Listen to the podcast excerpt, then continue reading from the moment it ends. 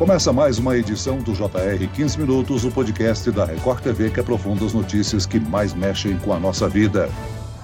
O verão começou oficialmente em 21 de dezembro de 2022. Como é comum, se esperava calor na nova estação, mas depois de um mês de dezembro com muitos dias frios, não está descartado que isso se repita em janeiro. Frio inesperado, muita chuva ou tempo seco. O que nos reservam os próximos meses de verão? As estações do ano estão mudando de características e o efeito Laninha vai se estender por toda a estação? No 15 minutos de hoje, eu converso com a meteorologista do Instituto Climatempo, Maria Clara Sasaki. Seja bem-vinda, Clara. Olá, Celso. Muito obrigada mais uma vez pelo convite. É sempre um prazer estar aqui participando do podcast e trazendo informações para alertar a população né, nessa época que é bem complicada com relação ao tempo. E quem participa também desse bate-papo é a apresentadora da Previsão do Tempo da Record TV, Lidiane Sayuri. Ô, Lid, o verão é conhecido no Brasil como a estação das chuvas, mas quais são as outras características desse período do ano, hein? Vamos lá, sempre um prazer estar aqui, Celso, Clarinha. Olha, é a estação mais quente do ano, ou pelo menos deveria ser, né? A gente vai falar sobre isso já já. E justamente por causa da grande quantidade de chuva, a umidade e a qualidade do ar ficam melhores nesta época do ano. Os dias também são mais longos, tem maior quantidade de luz solar. Vale lembrar que a luz solar é benéfica para o ser humano. A partir da exposição solar com moderação, é que nosso organismo também produz a vitamina D. Clarinha, o verão começou pela terceira vez seguida sob o efeito do fenômeno Laninha. A última vez que isso ocorreu foi entre 98 e 2001. Este evento tem impactado a estação de que forma? Até quando o Laninha vai mexer com o nosso clima? Olha, Celso, o Laninha mexe diretamente né, com o regime de chuvas no Brasil como um todo. Quando nós temos Laninha, a atmosfera fica mais resfriada, então as ondas de frio são potencializadas no inverno. E quando temos ondas de frio durante a primavera e também no verão, elas também são potencializadas. Por isso que a gente acaba tendo temperaturas abaixo da média climatológica. Entre o sudeste e o centro-oeste do Brasil, é normal que se formem os corredores de umidade, principalmente nos meses de verão. Só que quando temos laninha, esses corredores de umidade aparecem com mais frequência e é por isso que as chuvas também ficam mais frequentes, mais volumosas e tem maior quantidade de água na atmosfera. A água na atmosfera, a umidade na atmosfera, ela serve como se fosse um isolante térmico, não deixa a temperatura subir muito. Quando temos o tempo mais seco, a temperatura acaba disparando, ficando bem acima da média climatológica e quando tem muita umidade, a gente acaba observando temperatura temperaturas abaixo do normal, temperaturas abaixo da média, por isso esse friozinho aí entre o final da primavera e o início do verão. O Laninha ele está chegando no final, a partir aí de fevereiro, março, a gente já observa uma, um aquecimento das águas do Oceano Pacífico, voltando para uma condição de neutralidade climática e possivelmente até um El Ninho lá para o final do ano. Clarinha, como você disse aí, uma das principais características deste fenômeno justamente é a distribuição irregular dos volumes de chuva. Uma grande preocupação, principalmente na região sul do país. Isso pode colocar a produção agrícola em risco? Pode sim, viu, Lídia? Aliás, né, já estamos há três anos, como a gente mencionou, sob influência do fenômeno Laninha, e na região sul, a pouca chuva que tem acontecido nos últimos anos tem deixado o solo muito seco. Isso impacta diretamente nas produções agrícolas. Né? A única cultura que acabou se beneficiando aí com Laninha foi o trigo, que tivemos uma safra recorde no Rio Grande do Sul por causa das ondas de frio mais intensas. E o trigo gosta de temperaturas mais baixas. Então isso acabou favorecendo aí a, a cultura de trigo na região sul. Mas as demais foram impactadas pela falta de chuva. Os reservatórios ficam com baixo, baixo armazenamento, os produtores precisam buscar irrigação e muitas vezes a irrigação é de difícil acesso, o que acaba prejudicando e aumentando o custo da, da produção, das safras. Agora, Clarinha, na semana passada a Serra Catarinense registrou a primeira geada de 2023. Esse fenômeno cobriu de gelo a vegetação de algumas regiões. É um evento raro em pleno verão verão. É um evento raro, mas olha só, Celso, por incrível que pareça, é o 13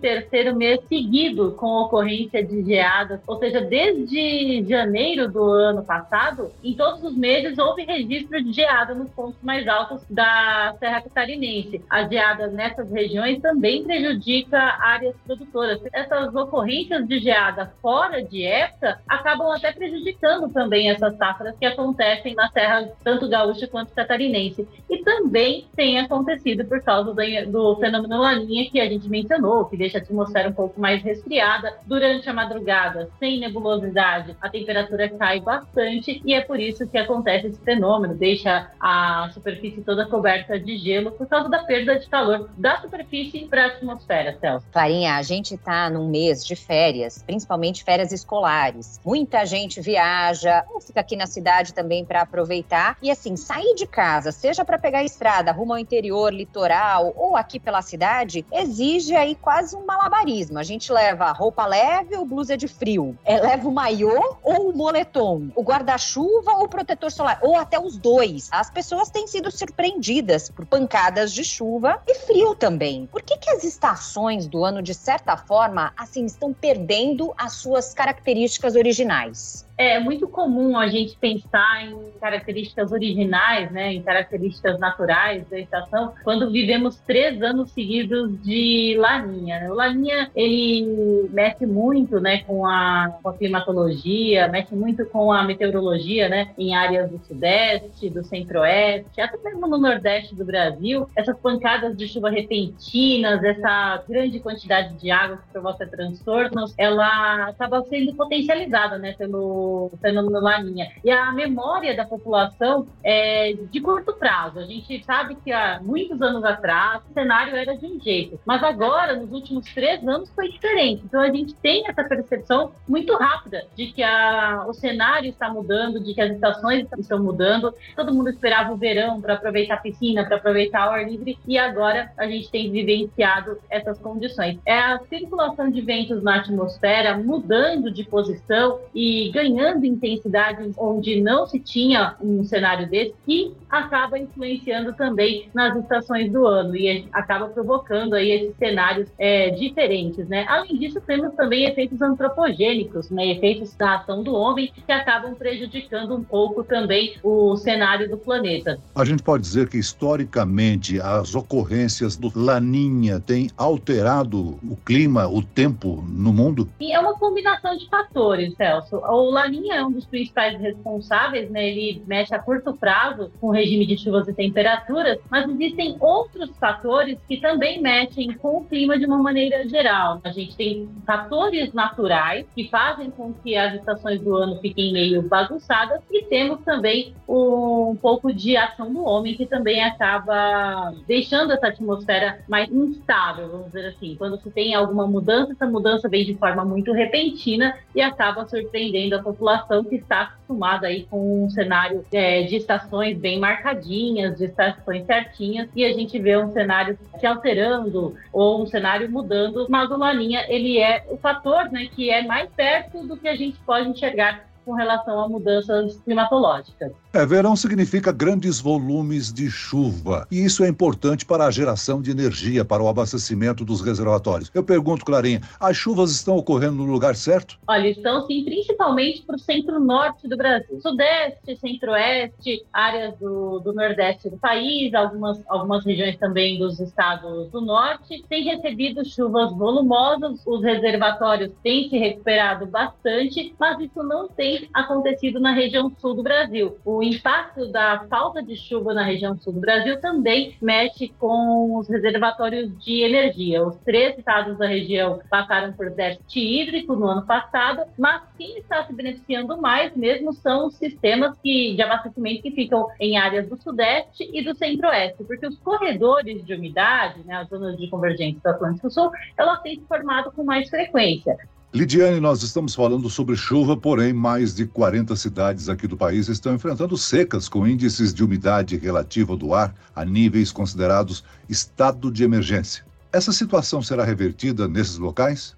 Vamos lá, Celso. A gente tem cidades do Rio Grande do Sul e de Mato Grosso do Sul em estado de emergência justamente por causa da seca. Essa já é uma condição conhecida nestes locais nesta época do ano. Mas o problema é que este ano, assim como nos últimos dois, nós tivemos e temos a influência do Laninha, que piora ainda mais essa situação. Então já é uma situação não confortável nesses locais, piorada por causa do efeito Laninha. E o Laninha deve terminar junto com o verão. Então, logo após, assim, para abril, este cenário deve começar a mudar. O problema é que o outono deve ser um período de neutralidade, ou seja, sem Laninha e El Ninho. Mas a chance do no inverno termos o El Ninho, que significa bastante chuva para a região sul. Como a seca nestas cidades já acontece por um longo período, então a gente precisa de um extenso período de chuva também frequente para que a situação se torne, no mínimo, confortável. É muito tempo de solo extremamente seco e só uma condição realmente de chuva frequente e volumosa vai conseguir deixar a situação em normalidade. Eu citei aqui as chuvas intensas, né, ô Clarinha? É possível mapear as regiões do país mais sujeitas aos transtornos com os temporais nesse verão? Ah, com certeza, Celso. A gente viu que a chuva está concentrada na metade norte do Brasil. Ah, a gente sabe que no estado de São Paulo, muitas áreas são áreas consideradas de risco, né? principalmente na faixa leste do estado. A gente já tem uma noção que áreas de encosta sofrem com deslizamentos, região metropolitana de São Paulo sofre com alagamentos,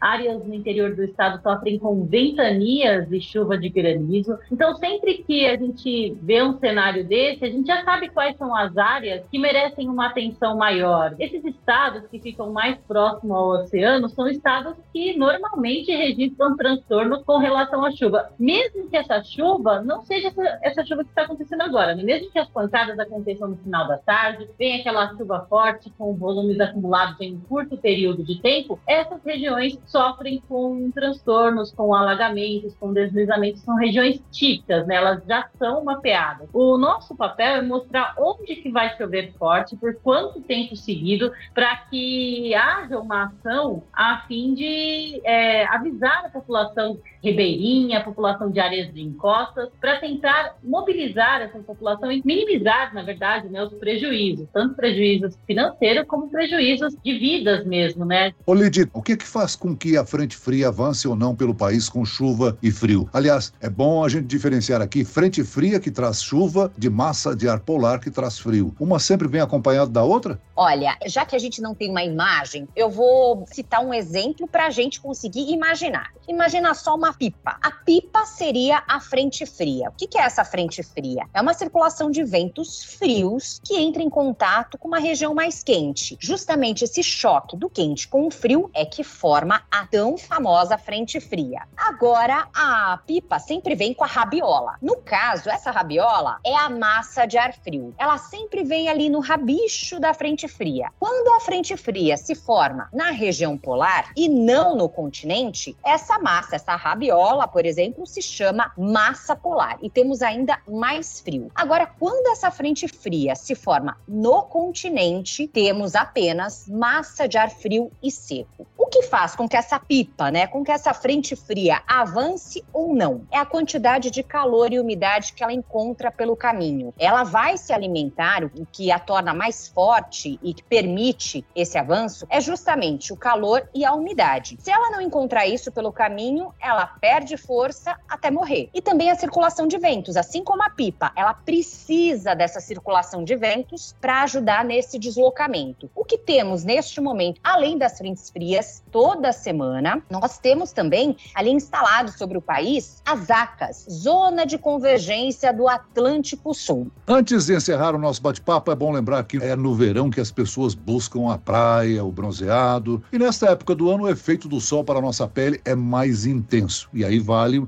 a recomendação, o alerta, né, de uso de filtros solares ou até mesmo de se resguardar do horário em que a radiação solar é maior, né, Clarinha? Como a gente comentou né, no comecinho do, do podcast, os dias mais longos, maior incidência de radiação solar. A, a, radiação solar ela é importante, a gente precisa dela, só que a exposição exagerada também acaba prejudicando. Então, nas horas mais quentes do dia, principalmente se não tem a nebulosidade, né, na região sul, agora que estamos com o tempo mais aberto, as horas mais quentes do dia, das 10 até as 16 horas, são horários críticos. A gente tem que tomar cuidado com, essa, com esse horário, porque a radiação também causar problemas. Ela tem que ser em doses homeopáticas. Na nebulosidade, o pessoal do sudeste, do centro-oeste do Brasil, quem for à praia, Rio de Janeiro, Espírito Santo, vê um monte de nebulosidade no céu, pensa que não precisa usar o protetor, mas na verdade a radiação solar está ali. O uso do protetor é importante mesmo com muitas nuvens no céu, Celso. Muito bem, nós chegamos ao fim desta edição do 15 Minutos. Eu quero aqui agradecer a participação da meteorologista do Instituto Climatempo, Maria Clara Sasaki. Obrigado, Clarinha. Muito obrigada, eu que agradeço. Obrigada pelo convite. É sempre um prazer estar aqui. Que 2023 vem aí com novas oportunidades para a gente manter a população sempre informada. E agradeço também a presença da apresentadora da Previsão do Tempo da Record TV, Lidiane Sayuri. Lid. Eu agradeço também, Celso, lembrando que de segunda a sábado, todos os detalhes da previsão do tempo, na previsão do Jornal da Record e também quem quiser participar da previsão, com um pedido personalizado, basta participar pelas redes sociais, fazer o pedido da cidade específica com a hashtag você no JR. Esse podcast contou com a produção de David Bezerra e dos estagiários Lucas Brito e Cátia Brazão. Sonoplastia de Marcos Vinícius, coordenação de conteúdo Edivaldo Nunes e Deni Almeida. Direção editorial Tiago Contreira, vice-presidente de jornalismo Antônio Guerreiro. E eu, Celso Freitas, te aguardo no próximo episódio. Até amanhã.